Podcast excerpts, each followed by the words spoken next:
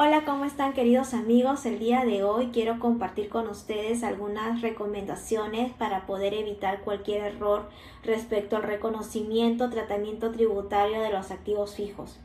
De hecho, como muchos sabemos, eh, la partida propiedad, planta y equipo o activo fijo en términos fiscales es uno de los elementos de los estados financieros que tiene mayores diferencias entre su tratamiento fiscal y tributario Así que por temas de tiempo lamentablemente no voy a poder abordar todas las diferencias este, en, este, eh, en este video, pero espero que las que hemos elegido pueda ser de gran utilidad para poder anticipar cualquier riesgo fiscal. La primera recomendación que les quiero hacer es que eh, verifiquemos cada cierto tiempo eh, si es que lo que se está activando como activo fijo califican como tal porque a veces pues hemos notado en las revisiones tributarias que realizamos que por una falta de capacitación, eh, por errores conceptuales o incluso por negligencia en no preguntar para qué fue la finalidad de la compra realizada por la empresa,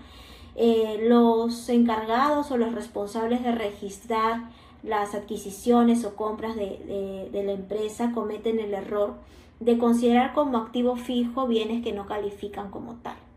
Para dichos efectos, pues es importante tener en consideración que si bien la ley de renta no tiene ninguna, no, no, no, define qué entender como activo fijo, en vía de interpretación para poder darle contenido y entender este término contable,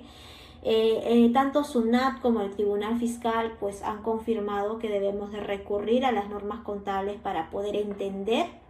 qué es lo que califica como activo fijo o propiedad, planta y equipo y en base a que la transacción económica realizada por la empresa cumpla con esa definición, proceder con activar. Como sabemos, la NIC 16 es la norma contable que regula, eh, lo, que regula este, este elemento de propiedad, planta y equipo. Y en esa norma nos define que hay que considerar como tal aquel bien tangible que la empresa utilice para el suministro, fabricación de los bienes que comercializa, que produce, eh, o para la prestación de servicios o incluso para ser utilizados para fines administrativos. Y en la medida de que se estime que la vida útil de estos bienes sea mayor a un año, pues se procederá o calificará estos desembolsos como propiedad, planta y equipo. Entonces, en la medida de que cuando eh, detectemos alguna transacción, es importante eh, no solamente guiarnos en la descripción del comprobante de pago, sino también consultar qué finalidad ha tenido esa adquisición. Porque, por ejemplo, ¿no? para ser más ilustrativo, las observaciones que hemos detectado, eh, probablemente podamos tener empresas que como política comercial o de marketing compren unidades de transporte o vehículos para eh, sortearlos con sus clientes más fidelizados. Y si solamente nos quedamos con la descripción del comprobante de pago, pues probablemente cometamos el error de considerar esas unidades de transporte como parte del activo fijo cuando definitivamente si entendemos la finalidad eh, del por qué ha sido la compra, eh, vamos a poder este, fácilmente descartar de que esas unidades de transporte no califican como unidades como, como parte del activo fijo de la empresa. Eh, en ese sentido, pues evitemos exponer a la empresa porque de hecho, si nosotros calificamos un bien por error como activo fijo, financieramente lo más probable es que la empresa lo haya tenido que depreciar. Entonces, a lo que exponemos es este, que la administración tributaria en una eventual fiscalización pues nos observe y nos desconozca ese gasto por depreciación por el hecho de que eh, es una depreciación de un activo que por error eh, lo considere como tal. Entonces, al no calificar ese bien como un activo, me van a tener que desconocer la depreciación y en consecuencia se determinarán pues tributos omitidos dejados de pagar, lo que eh, la empresa le va a generar no solamente un desembolso por regularizar ese tributo omitido, sino también las multas, intereses correspondientes de ese tributo dejado de pagar. ¿No? Por otro lado, también es importante, pues una vez, una vez que hemos filtrado de que todos los elementos, todos los ítems que conforman que forman parte del activo fijo de la empresa, es importante verificar cuál es el costo financiero, cuáles son los elementos que conforman el costo financiero de estos activos porque probablemente también tengamos ciertas diferencias respecto al costo financiero de los activos fijos respecto al costo tributario de estos activos. Eh, y lo comento básicamente, por ejemplo, por, por, el caso de los intereses capitalizados, ¿no? Como sabemos, si la empresa se financia para poder fabricar o para poder adquirir algún activo fijo que desde el punto de vista financiero califica como apto, pues las normas contables nos exigen capitalizar los intereses de ese financiamiento. Entonces, desde el punto de vista contable, lo que vamos a tener como parte de la depreciación es la depreciación de esos intereses capitalizados del activo. Sin embargo, desde el punto de vista tributario, el artículo 20 de la ley de renta, pues expresamente nos señalan de que no pueden formar parte del costo computable los intereses de financiamiento. Entonces aquí vamos a tener, al tener una diferencia respecto a qué considerar como costo del activo desde el punto de vista financiero y tributario, para efectos del cálculo de renta debemos de tener cuidado y verificar, eh, de tener este caso, eh, adicionar la depreciación correspondiente de esos intereses capitalizados del activo,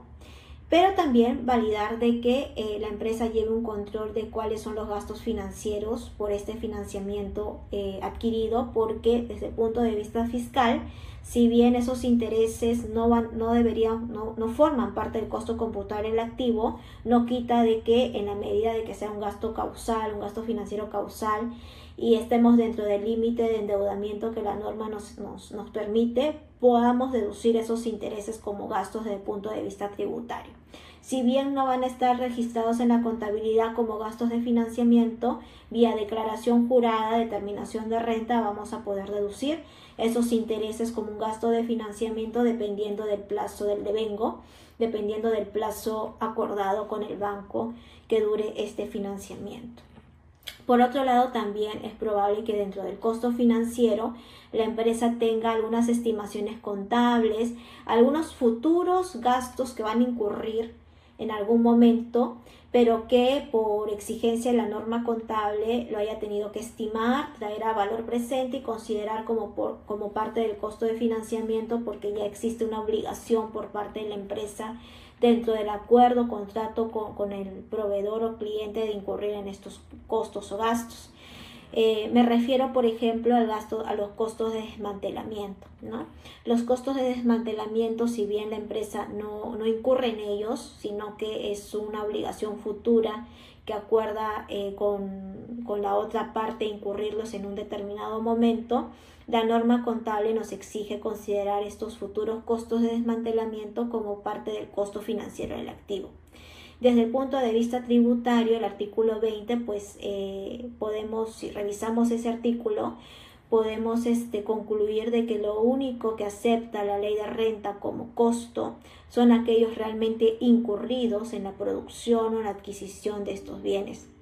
Entonces, definitivamente, si es que este, este costo de desmantelamiento activado desde el punto de vista financiero aún no se han incurrido en ellos, pues desde el punto de vista tributario no van a poder formar parte de este costo computable, ¿no? Eh, en ese sentido también vamos a tener una diferencia a nivel de costos, por consiguiente la depreciación financiera registrada por la empresa de este costo de desmantelamiento eh, va a tener que ser adicionado en el cálculo de renta, ¿no? Y de hecho hay que tener un control de esto porque llegado su momento, cuando la empresa incurra en estos costos de desmantelamiento, recién vamos a poder deducirlo como gasto desde el punto de vista fiscal. Y esa deducción va a tener que realizarse vía cálculo de renta, ¿no? En la declaración jurada anual. Eh, así que te este, espero, bueno, estas son las algunas recomendaciones que he elegido para que puedan ustedes eh, tenerlas tenerlos en cuenta y espero que hayan sido, como les indiqué, de gran utilidad para todos y será en una siguiente oportunidad que, vuelva, que volvamos a conversar un poco sobre estas este, tips o recomendaciones del activo fijo. Muchas gracias.